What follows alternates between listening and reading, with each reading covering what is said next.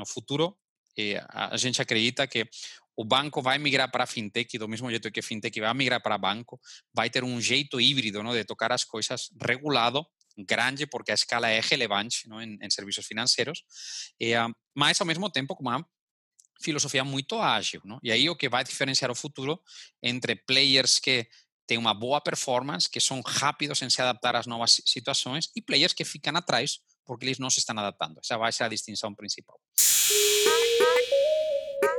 Yeah, yeah.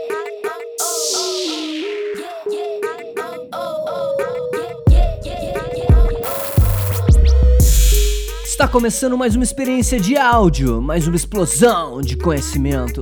O Podcast Empreendedor é um podcast de entrevista que vai te dar uma injeção extra de motivação. Toda semana eu entrevisto CEOs e fundadores de empresas que compartilham conhecimento sobre suas experiências pessoais e ajudam empreendedores que estão trilhando seus próprios caminhos. Ah, se você gostar do nosso programa, por favor, lembre-se de classificar e comentar o podcast para a gente conseguir motivar mais empreendedores a abrirem os seus próprios negócios. Participe você também do podcast empreendedor e faça perguntas para os nossos entrevistados. Basta seguir nosso Instagram, podcastempreendedor, e assinar nossa newsletter em www.distritoe.com.br. Vamos nessa!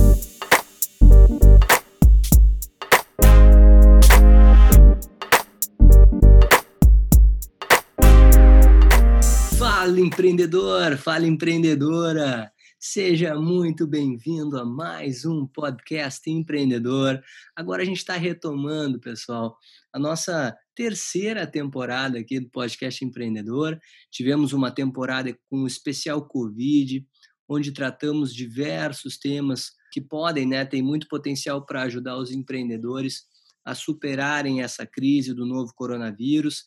A gente já está bastante acostumado a viver com isso, estamos tentando, nos esforçando todos os dias, né, diariamente, para sair dessa mais fortes. E se você ainda não sabe dessa nossa temporada do especial Covid, eu te convido a dar um scroll down nos, nos nossos episódios e dar uma olhadinha também em todos os nossos convidados com diversos temas que podem te ajudar a superar esse novo coronavírus. Hoje, para retomar a terceira temporada do podcast Empreendedor, a gente está recebendo a ilustre presença do Sérgio Fúrio. O Sérgio, ele é fundador e CEO na Créditas. A Créditas eu acho que dispensa apresentações, uma gigante na fintech. Já recebemos também aqui o pessoal da Creditu, que hoje também faz parte da Créditas. Enfim, Sérgio, antes de mais nada, cara, eu quero te desejar as boas-vindas aqui no podcast Empreendedor. É um prazer estar te recebendo. Obrigado, Eduardo. Obrigado pelo convite, tá? Show de bola. Sérgio, a gente sempre tem aqui no, no podcast Empreendedor, principalmente agora que a gente está voltando com a terceira temporada, a gente gosta de escutar as histórias de nascimento das empresas, como é que aconteceu, como é que tudo aconteceu. Então, se você puder falar naturalmente de uma maneira resumida, né? Como é que foi o nascimento da Créditas? Quando é que você percebeu que existia no, no seu mercado uma grande oportunidade que você poderia aproveitá-la? Bom, na, na, verdade que eu era um gringo, não morava em Nova York. Naquela época eu sou espanhol originalmente, não? Mas eh, estava em Nova York em 2011. Aí por N motivos, não?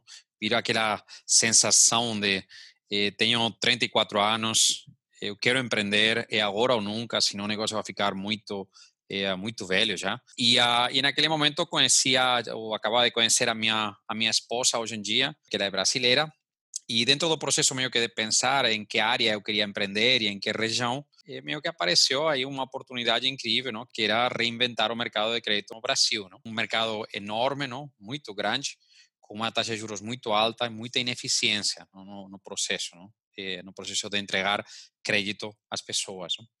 E, então, aí, com, meio que com pouco, pensando pouco sobre, sobre a decisão, acabei meio que falando, olha, vamos fazer as malas e vamos para lá. Não? Eu aterrissei em, em São Paulo em março de 2012. Um mês depois, Acreditas já estava constituída, no mínimo, em alma, não? porque a gente ainda não tinha CNPJ mas tínhamos aí já quatro ou cinco funcionários não, que trabalhamos todos juntos para eh, para fazer esse, esse, projeto. Não? E os começos foram bem pé no chão, bem garagem mesmo. Ficamos aí um ano e meio sem nenhum investidor, com muito pouco capital, time de seis, sete pessoas, apanhando mesmo e empreendendo na raça. é, mas que sempre é gostoso. Né? Que legal, é legal saber também que você iniciou com 34 anos, né, Sérgio? Que já dava algum, alguma certa experiência para iniciar um negócio, com certeza você já trazia nas suas costas, assim, no seu background, muitas experiências que te ajudaram.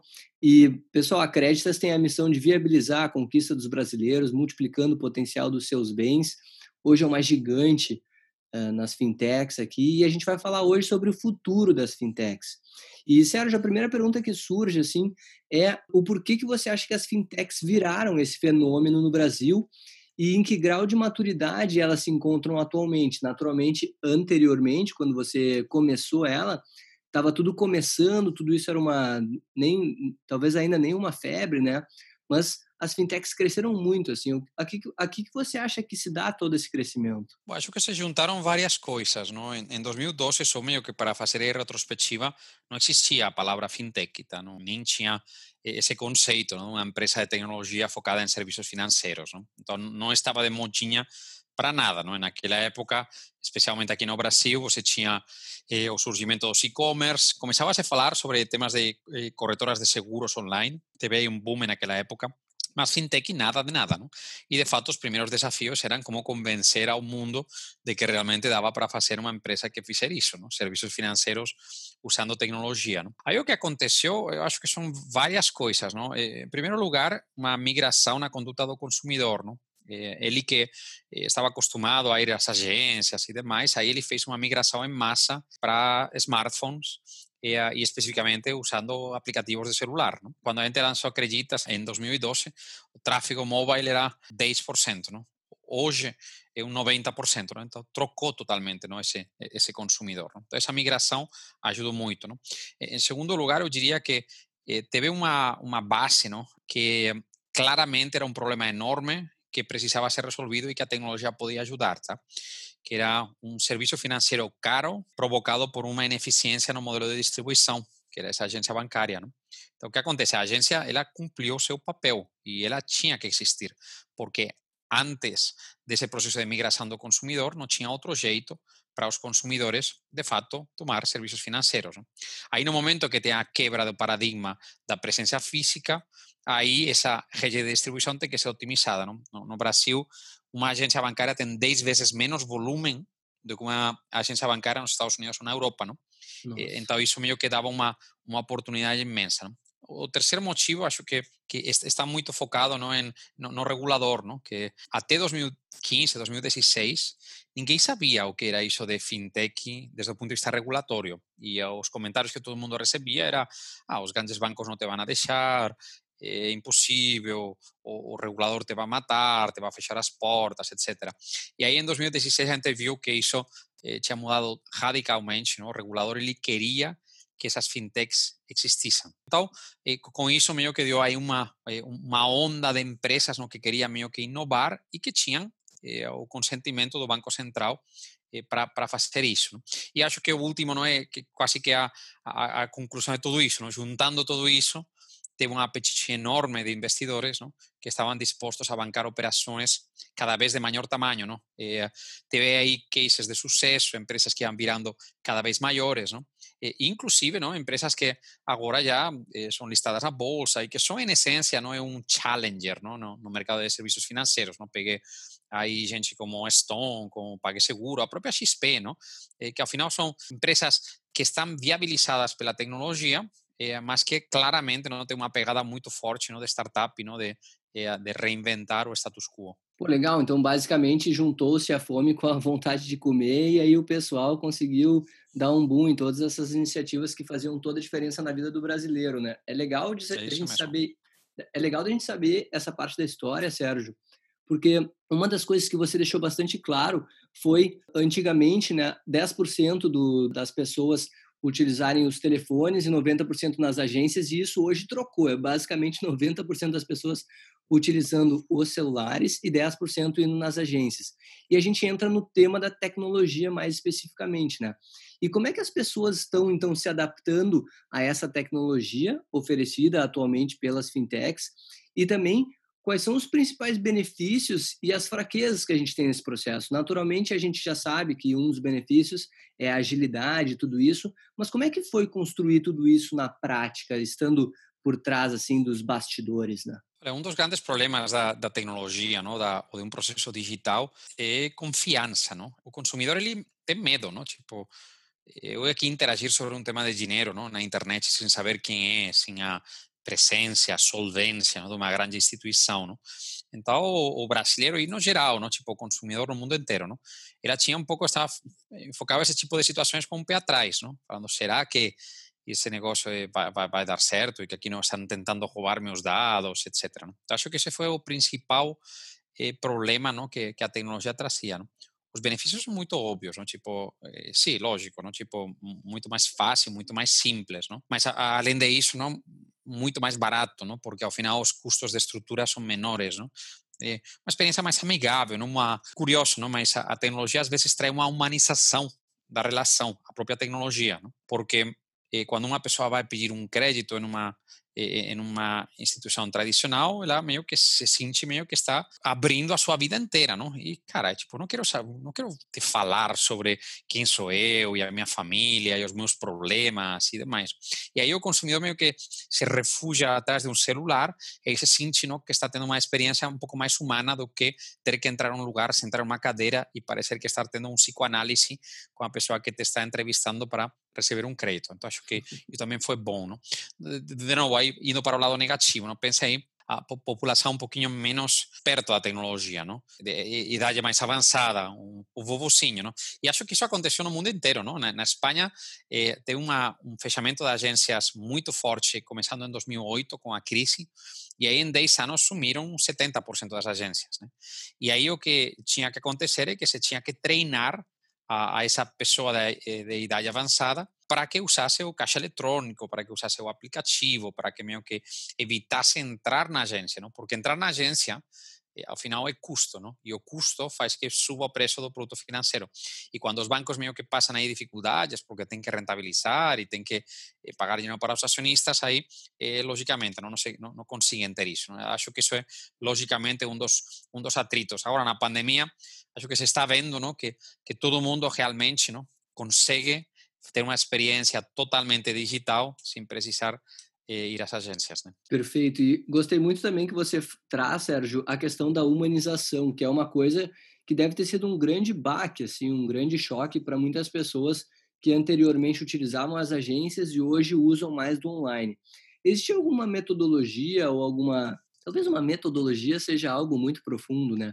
Mas como é que a Créditas consegue transformar esses processos em processos mais humanos para não ser que nem você disse, gostei muito também que você falou que as pessoas se recuam atrás dos aparelhos celulares, né? Como fazer esse processo um processo mais humano? É, é super difícil, não? E, e, acho que o que acontece é que estamos assistindo não, a, uma, a uma nova era não, de, eh, de relação entre as pessoas, não? Acho que aí os e-commerce, não, meio que começaram a, a fazer essas coisas acontecer, não? a fazer que as pessoas tenham relação com empresas digitais, as mídias sociais, não permitiram meio que eh, tirar aí esse esse tabu, não, de dos meios digitais, não? Mas que coisa a gente faz, não? A, gente, embora é uma empresa digital, botar o cliente no meio, não? E a gente sente paixão eh, por entender a vida dessa pessoa, não? Achamos que entender a vida dessa pessoa é bom para a pessoa porque me vai permitir encontrar uma melhor solução para eh, para ele, mas também é bom para a gente porque eh, ao final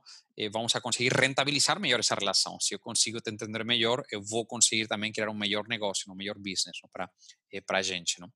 Eh, aí a gente que, que fez, não? Eh, temos várias iniciativas. Não? Tem uma que a criação da Academy interna, não? que é um lugar onde as pessoas eh, tal qual, o dia em que eles chegam, eles entram na academia e ficam eh, um mês eh, entendendo, escutando, treinando, não? muito focado no, no, no, que o cliente sente, não? Em, em qual é as preocupações que esse cliente tem e como posso endereçar essas, essas preocupações, não? Meio que se sentir na pele da outra pessoa que você tem em frente. Não? Então, a Academy especializa muito as pessoas em isso. Não? E depois aí tem uma, uma série de coisas que a gente faz, não? como, por exemplo, eh, a criação de protagonistas, não? que é uma iniciativa interna que o que faz é traz histórias reais de nossos clientes não? internamente para que toda a tripulação, todos os colaboradores acreditas, eles, eles entendam não? E, e. É muito bacana não? ver que quando você compartilha essas histórias, eh, as pessoas lógico que se motiva, ¿no? porque ven un impacto ¿no? da vida deles, ¿no? de, de, do seu trabalho. Mas, além disso, ele inspira mais inovação. ¿no? E, olha, se este cliente está sentindo-se dessa forma, o que posso fazer na minha plataforma, na minha tecnologia, para melhorar esse sentimento? ¿no? O que posso fazer para reinventar esse relacionamento que estou tendo com, eh, com essa pessoa? ¿no? Então, essas iniciativas internas ¿no? de sentir-se na pele do outro eu acho que foram uma das coisas que a gente mais investiu nos últimos anos. Né? Pô, legal, galera. A gente está falando aqui muito de empatia. Eu acho que é, cabe aqui um grande ponto, assim, uma grande um, uma, uma ressalva com o que o Sérgio está dizendo, que é um grande ensinamento que a gente pode tirar disso, que a tecnologia é um meio, pessoal, e a gente está basicamente falando de relações interpessoais. Isso é muito importante para quem está empreendendo, entender de fato a, a experiência do usuário e transformar ela na melhor possível para que a empresa possa ser bem sucedida. Eu acho que uh, o Sérgio, junto com toda a equipe da Créditas, foi muito bem, está sendo muito bem sucedido uh, nessas experiências. É muito legal escutar você falando sobre essas relações e sobre o protagonismo das pessoas, hein, Sérgio? Muito legal isso. Não, a gente fala, fala uma coisa por aqui internamente, não, que é a, a, fintech, não, a startup, acreditas, não, no geral, é, é, muito mais do que tecnologia. A gente fala, tem uma frase aí que é um, é um coração que bate diferente. Não? É, é uma sensação que você sente na empresa, não, de que as pessoas morrem por encontrar aquela solução, aquele problema, se sentem cheias, não, de que de que realmente consiguen fazer esa cosa acontecer e que é possível, não? que não Eh, às vezes meio que na grande corporação você tem a sensação de que você é uma, uma peça na engrenagem, não? É muito importante não, que as pessoas tomem ownership, elas se sintam donas e busquem melhores soluções para os clientes, não? como se a empresa simplesmente for eles. Não? Ah, perfeito. Até vou corrigir então, estava falando créditas é errado, é creditas o certo, então. Tava... A gente fez um, uma pesquisa, e, a, a, nós somos muito data-driven, tá? muito focado em dados. Tá? Quando trocamos o nome da Acreditas, que foi começo de 2017, fizemos uma pesquisa mostrando o nome e a, o resultado foi 60% das pessoas eles falam creditas, 30% das pessoas falam créditas e um 10% das pessoas falam creditas. E, a, então tem de, de tudo, mas a gente se adequou aí ao que mais ressonava na, nas pessoas. Perfeito, perfeito, Sérgio. Vou falar sério, uh, sério então, acreditas? Perfeito, perfeito, muito boa. Sérgio, outra coisa que eu fico pensando, assim, que é uma questão que a gente já levantou bastante nos podcasts anteriores, é a falta da, da bancarização da população brasileira uma, uh, de uma maneira geral, né? O que, eu quero dizer com isso? Uh, antes da pandemia, pelo menos, eu não sei nenhuma pesquisa após isso, mas grande parte da população brasileira não tinha acesso aos bancos, à conta bancária. Como é que isso impacta com, com o serviço das fintechs e como é que as fintechs estão se preparando para, de alguma maneira, atingir esse público que ainda não tem acesso à conta bancária. Em, em serviços financeiros, não, tipo, lembro na minha época assessorando a grandes bancos e demais, não? a gente sempre falava, olha, você ganha dinheiro com os clientes que eles têm muito dinheiro, Tá? E ganha dinheiro com os clientes que estão muito endividados, tá? Tipo, de um lado e do outro, tá? O cliente médio, tá? Aquele cara que ele não tem muito dinheiro, mas tampouco pede muito dinheiro emprestado e tal, é muito difícil de rentabilizar. Ele tem custo, tá? E, um, e, uh, e, como ele tem custo, você tem que cobrar. Mas o cliente hoje em dia ele não quer que você cobre uma comissão por ter uma conta. Tipo, não faz nenhum sentido. Então, qual é a sacada das fintechs? A sacada das fintechs é criar um produto básico, mínimo, com um custo eh, operacional de quase zero. Tá? Então, com isso que faz é que tem uma grande massa da população brasileira que nem tem muito dinheiro, nem toma muito dinheiro emprestado, eh, mas que ele precisa ter um serviço financeiro, precisa ter uma conta digital, precisa, em um momento de emergência, poder pedir um, eh, um crédito rápido, precisa poder fazer transferências, pagar boletos, eh, ter um cartão. Não? Eh, tipo de, de, consumidor, antes do surgimento dessas fintechs e, no geral, no, do movimento de digitalização da indústria bancária, era impossível ganhar dinheiro com eles. Não? De, de fato, destruía dinheiro sempre. Eh, então, aí, eh, a sacada da fintech não é, é redução de custo, uso de digitalização, como um jeito de trazer muita mais pessoas para dentro do sistema bancário. Lembre que entrar no sistema bancário é só o começo, tá? Não adianta tampouco ter olha, eu tenho uma, conta digital, isso já quer dizer que estou bancarizado, não? Não, tem que ter acesso a, poder colocar o dinheiro em uma aplicação que tem um bom rendimento, tem que ter acesso a poder pegar um empréstimo em condições razoáveis, tenho que eh, poder ter acesso a, a, ter um financiamento imobiliário para comprar uma casa, etc. E isso é o que ainda está faltando muito no Brasil. Ah, perfeito, Sérgio. É muito legal escutar essa sua visão interna e principalmente dos bastidores de que os bancos, né, como um todo as fintechs, elas se preocupam bastante com o cara que está precisando de crédito e com um cara que tem bastante dinheiro. Eu nunca tinha parado para pensar nisso, assim, que o, realmente o médio, assim, uma pessoa que tem um dinheiro, mas não tem muito tal, ela acaba sendo uma pessoa que fica ali, né? Eh, não é tão vantajosa para o banco, mas ao mesmo tempo precisa do serviço. É muito legal esse ponto de vista. E já falando até, Sérgio, sobre o futuro, assim, eh, porque a gente percebe com a sua fala que tem muito caminho pela frente ainda, né? Como é que você está enxergando assim que as fintechs continuarão esse processo de adaptação e quais são os pontos que podem ser observados para uma adaptação mais rápida, para que esse processo seja mais rápido e coletivo, para que chegue no máximo de pessoas possíveis. Legal. Bom, eu acho que dois pontos que te falaria, não? O, o primeiro é desmitificaria a ideia de fintech versus banco, tá? Sinceramente, eu acho que se Itaú fosse criado amanhã, tivesse que nascer amanhã, ele não não começaria com uma eh, carta patente ¿no? regulatoria, não começaria criando agências, sino que começaria com uma plataforma digital ali. Seria uma fintech hoje, Itaú. Né? Então, aí o, que acontece é que vai ter um processo de convergência. Ao mesmo tempo, faz algum tempo se falava que as fintechs elas são entidades não reguladas. Hoje as fintechs são entidades reguladas directamente, inclusive muchas de las, muchos de nosotros estamos medio que pegando licencias cada vez que permiten hacer más cosas, ¿no? totalmente reportando al Banco Central, ¿no? Entonces, eh, esa distinción no existe. No, a fintech es pequeña y el banco es grande, ¿no? Tipo, ya ten fintechs que son mayores que eh, algunos bancos, ¿no? con más impacto, más número de clientes, eh, más crédito, etc. ¿no?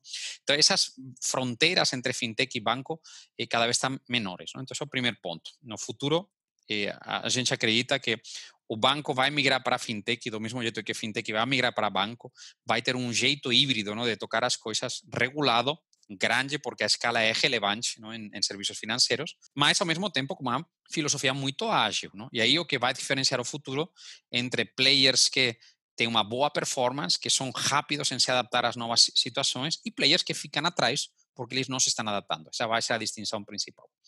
Agora, depois eu falaria sobre um, sobre um segundo ponto, não? que o banco do futuro, ou a empresa de serviços financeiros do futuro, eu não acho que seja a mesma que, eh, vai, um banco do passado, só que com uma camada digital. Não?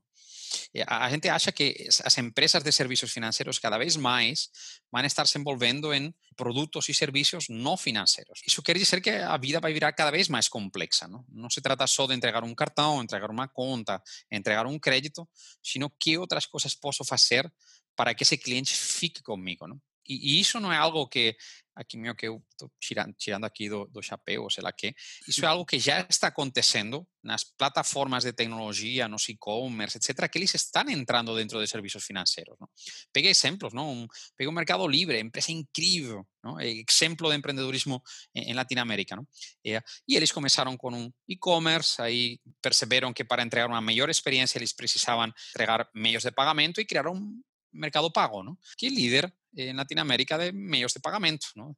Eh, y ahí después perseveraron que con esos medios de pagamento ellos conseguían pegar información, juntando con e-commerce, y ahí falaron, y si entregamos crédito para, eh, para nuestros clientes, y criaron Mercado Crédito. ¿no? Entonces, hoy en día, Mercado Libre es un híbrido, ¿no? donde você tem, por un lado, un e-commerce, una plataforma de tecnología que entrega productos y servicios, y por otro lado, una fintech que entrega un producto increíble. ¿no? Entonces, a, a sensación que a gente tem e que fintech também vai ter que fazer esse mesmo processo de readaptação, de reinvenção, para entregar uma jornada completa a esses clientes. Não? E isso acho que é o que vai permitir popularizar ainda mais as fintechs no futuro. Com certeza, porque até com essa sua aula que você está nos dando, a gente percebe como é um processo complexo, mas ao mesmo tempo ele está caminhando para o bem, né? para o bem de todos, que é o bem da descentralização, da concorrência, das várias possibilidades que o cliente vai ter de escolher esse ou essa. Então, Isso eu vejo como uma coisa muito positiva, né, Sérgio? Isso mesmo. E quando a gente fala assim de futurismo, assim, uh, e de do futuro do, do mercado financeiro, assim, aquele aquele que a gente ainda não enxerga, sabe? Aquela coisa assim que a gente, por exemplo, agora está falando do Pix, né? Que é uma modalidade nova e tal. Qual é o futuro que a gente já pode experimentar, Sérgio? Bom, Pix ao final acaba sendo uma, eh, efetivamente, uma modalidade nova de fazer o mesmo que já estamos fazendo, não? Eh, em um processo mais barato e mais eficiente, não? Ao invés de você ter que pegar o cartão e pagar com um cartão com custos transacionais elevados, com muitos players dentro da cadeia, você passa a fazer uma transação em real time com um custo de praticamente zero, não? Então isso, é, logicamente, é, é, bom, não? Mas é, aí o, o, pensamento que eu, que eu acabo ficando não é, é, será que isso é o futuro, tá? Isso, isso, já está aqui, não? A gente já está vendo isso. A, a, a sensação que tenho é que o, o dinheiro ao final quase quase que uma commodity, se você pensa, não? Tipo, ao final um crédito, um depósito, deveria ser algo muito simples, não? E, e tenho a sensação de que os serviços financeiros vai virar algo ubíquo, não? Onde ele mesmo se vai mexer, não? Estou meio que chutando aí 10 anos para frente, não? Você não vai ter que pensar, eu vou fazer uma aplicação aqui, não? Uma aplicação, aplicação deveria ser um, a mais barata, não? Tipo, desde o ponto de vista de custo, maior retorno, e deveria ter alguém tomando as decisões por mim, ao invés de eu mesmo estar tendo que decidir, decidir toma, eh, fazer uma pesquisa de mercado, ver quem é o melhor fornecedor, etc. Empréstimos, pensa aí. Tipo, o processo hoje para tomar um empréstimo é você tem que falar com cada uma das eh, cada um dos players individualmente, fazer um processo separado, etc. Não? Então, provavelmente, se eu, no mundo do futuro, não, você, eh, de fato, você nem deveria falar que eu quero um empréstimo, não? Ah, o seu aplicativo, o seu, o seu sistema que você usa, eh, deveria ele mesmo, não? meio que tomar um empréstimo porque ele está prevendo que você vai precisar de grana daqui a três semanas. Não? Então você tem que mexer para resolver isso. E, e, se você faz isso na escala, normalmente você consegue menores custos, consegue eh, uma, uma, melhores condições. Não? Eh, então eu acho não, que ao final eh, serviços financeiros vai virar não, um, um produto muito linkado não, à inteligência artificial, que ele, ele gerencia nossas finanças eh, sozinho, não? E, e, ele mesmo busca soluções sem a gente ter que se preocupar, não? Entramos em um restaurante, a gente não, provavelmente não, não, não, não tiraremos um cartão da carteira, nem tampouco faremos um QR Code, não? sino que simplesmente, provavelmente terá algum sistema que identifica que nós somos nós e simplesmente ele já sabe que ele pode pegar dinheiro diretamente de nossa conta e isso vai ser mais barato, mais eficiente, sem esperar filas, etc.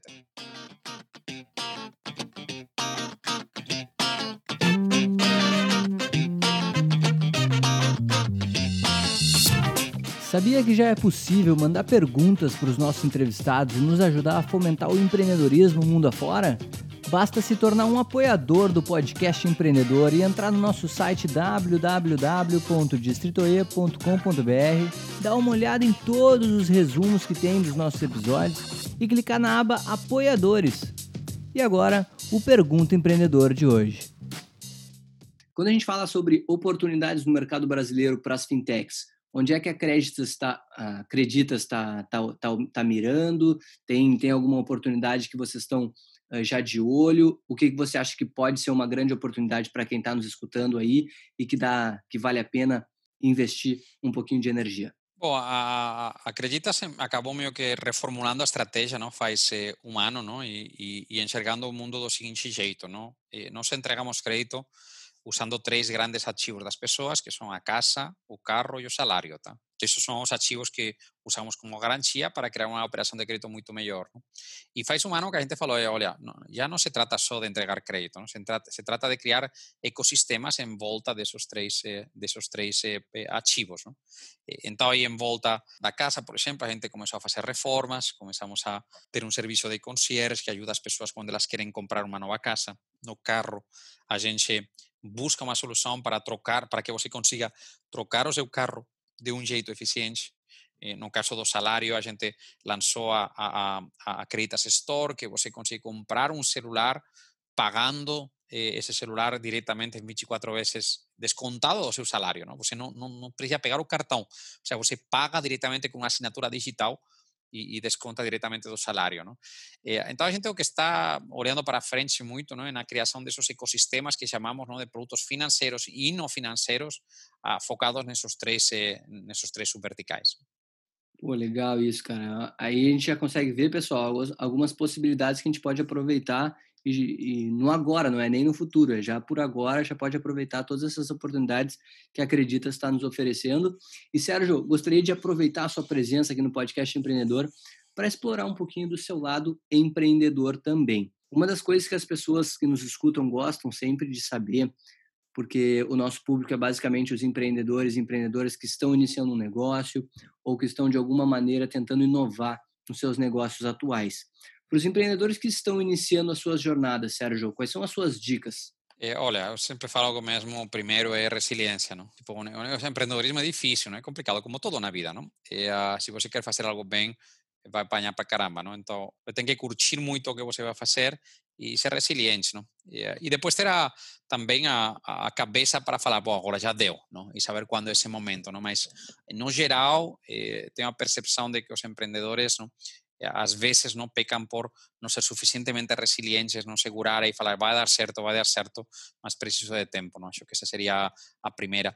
A, a segunda que diria, não, vou falar três, a segunda seria busque um, problema que seja grande mesmo, tá? Porque ao final, meio que executar uma empresa com um problema grande ou pequeno é um esforço danado independentemente, é igual, tá? E, um, e, uh, e, se você escolhe um mercado grande, a oportunidade é muito maior e você consegue errar muito mais, você consegue corrigir porque tem muito mercado na frente de você. Se a oportunidade é pequena, muito mais complexo isso. E, e, depois, por último, aí falaria eh, a importância do, do, do, time, não? que a gente fala, fala, fala, mas eh, eu acho que não sentimos isso até que não, até que não vemos a nossa própria pele. Não? O time que você contrata no começo, o time que você vai modelando no tempo, não? realmente é o que te vai fazer eh, as, fazer as coisas acontecer. Não? Você sozinho não vai conseguir nada, você vai vai conseguir correr muito rápido, tá? E acho que isso é legal.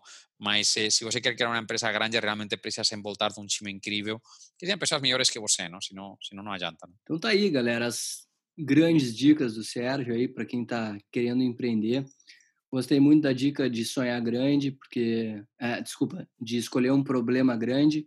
Acho que é muito, é, faz muito sentido, né? Se for para pegar um problema, que seja um problema grande, é, porque para executar vai tomar tanto quanto um problema pequeno. Muito legal essa dica do Sérgio.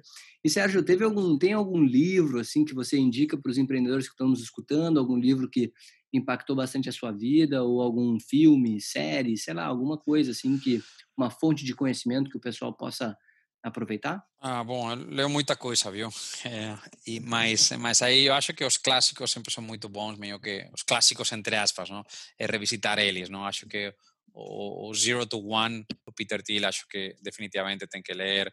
É, eu acho que coisas como o Blitzscaling, não, de, é, do Reid Hoffman, é leitura obrigatória. É, para botar mais um. Eu gosto muito do, do Ray Dalio e do, do, do Principles que ele faz, é, onde fala sobre os princípios não, de, de pensamento, de vida, etc. Acho que me, me, me, inspira bastante, não? ficaria com esses três livros. E a gente gosta também, Sérgio, de saber, assim, sempre uma história que é super comum na vida dos empreendedores, que é aquele momento assim na sua trajetória que você quase saiu do jogo, que você quase desistiu. Você teve algum momento assim que você quase desistiu de, de empreender e como é que você cresceu a partir disso que aconteceu? Não, para caramba, não. Eu acho que eh, eu diria que tem dois momentos aí na nossa história, não, em, de, de acreditas, em, provavelmente deve ser no segundo trimestre de 2003, a gente já estava aí com um ano de empresa e não tinha jeito, tipo, a gente não estava conseguindo encontrar um modelo que fosse viável, um modelo que eh, que funcionasse, etc. Não? E, e, você realmente meio que sofre muito porque não, não sabe o que mais fazer, não, não sabe para onde ir, eh, falta capital, falta caixa, não? E, e aí meio que daquelas coisas que você pensa, puta, será que, que é isto mesmo, não? E aí a, aquele ponto de resiliência, não? Eu poderia ter estado, tipo, era muito fácil para mim meio que falar, cara, desiste, vai trabalhar para um banco de volta e, e vai ganhar muita grana, vai ficar eh, de, de novo aí com muito dinheiro na conta, eh, mas aí tem que segurar, não? E, e, e depois, eh, eu diria não, que outro outro momento não, que, que, que eu tive aí bastante dificuldade não, foi em 2015, no final de 2015, a gente já tinha pego uma, uma roda de investimento, mas eh, não, não, investimos bem esse dinheiro, não? a gente demorou em entregar a tecnologia, o produto, a cultura ficou difícil porque eu estava crescendo muito rápido, a, empresa, e, e não conseguia dedicar tempo suficiente não, como para e fazer que todo mundo estivesse alinhado não, com nossa estratégia. Não? Então, acho que também aí, de novo, crescer é muito legal, a empolgação que você tem quando você cresce exponencialmente, não? como sempre falamos, é muito boa, mas é complexo para cacete. Não? E, a, e tem que lembrar não, que a gestão é super relevante ter o antes possível. Olha aí, galera, isso é muito importante para a gente perceber que o empreendedorismo também tem a, a, o seu lado ruim, né, o seu lado difícil, mas que também pode ser superado aí com resiliência, com um time, uh, com, com gestão, todas essas dicas que o Sérgio está nos trazendo e que não são dicas que ele está tirando aí da, da cabeça dele ou de qualquer outro lugar, são dicas que ele de fato passou por isso e é muito importante para a gente essa skin in the game, né? essa pele em risco que os empreendedores nos trazem aqui nos nossos programas. Sérgio, a gente já está se encaminhando mais para a parte final do nosso programa e uma mensagem final assim que você pode deixar para os nossos ouvintes, aquela mensagem motivacional para aqueles que estão se reerguendo, né, ao longo dessa pandemia, querendo, né, fazendo força para que tudo isso termine, tentando contribuir para a geração de riqueza dos países. Enfim, qual é a sua mensagem para todos que estão nos escutando aqui? Bom, eu acho que problema sempre é bom, não? Porque se, se tudo fosse eh, uma sociedade sem problemas, provavelmente não existiriam empreendedores, não? E, uh, então, eu tenho, tenho a sensação que daqui a daqui a dois anos olharemos para trás e encontraremos uma onda de empreendedores da pandemia, não? Que pegaron novos problemas que a pandemia trouxe, novas atitudes, no, novos eh, comportamentos do cliente. Eh, pense que quando você tem uma situação como a atual, eh, tem um, um, shift no comportamento do cliente em determinadas áreas, determinadas situações. Eh, e, a, e aí quem vai vencer nesse tipo de situação é quem identifica essa mudança do comportamento eh, e trabalha como um maluco para resolver esse problema e a, fazer desse problema uma oportunidade, não? O que acontece é que hoje em dia tem muita gente pensando sobre isto, não? E aí o, o, empreendedor de sucesso e o empreendedor que daqui a dois anos não vai conseguir ter feito isso vai ser aquele que mais rapidamente focou todo a sua alma em encontrar aquela solução, aquele problema e adaptar a empresa dele, não? ou criar uma nova empresa. Não? Então, super importante não ficar mais antenados do que nunca, não? falar com pessoas, falar com consumidores, falar com os clientes. Não?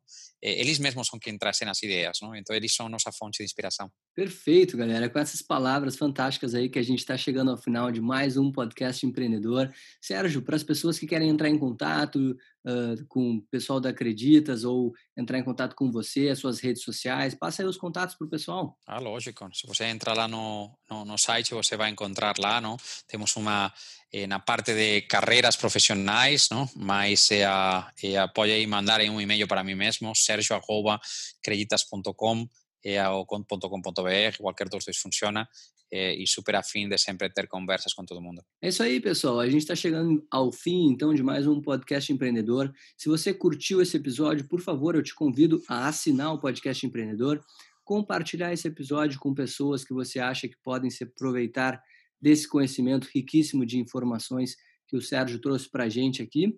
Se você quiser nos adicionar no Instagram, arroba podcast empreendedor, e o meu LinkedIn Eduardo Tannhauser para você ficar sempre atento nas últimas informações do podcast empreendedor que eu sempre posto por lá. Sérgio, muito obrigado, cara, pela sua participação. Foi um prazer estar te recebendo aqui comigo. Muito obrigado, pessoal. A gente fica por aí, galera. Valeu!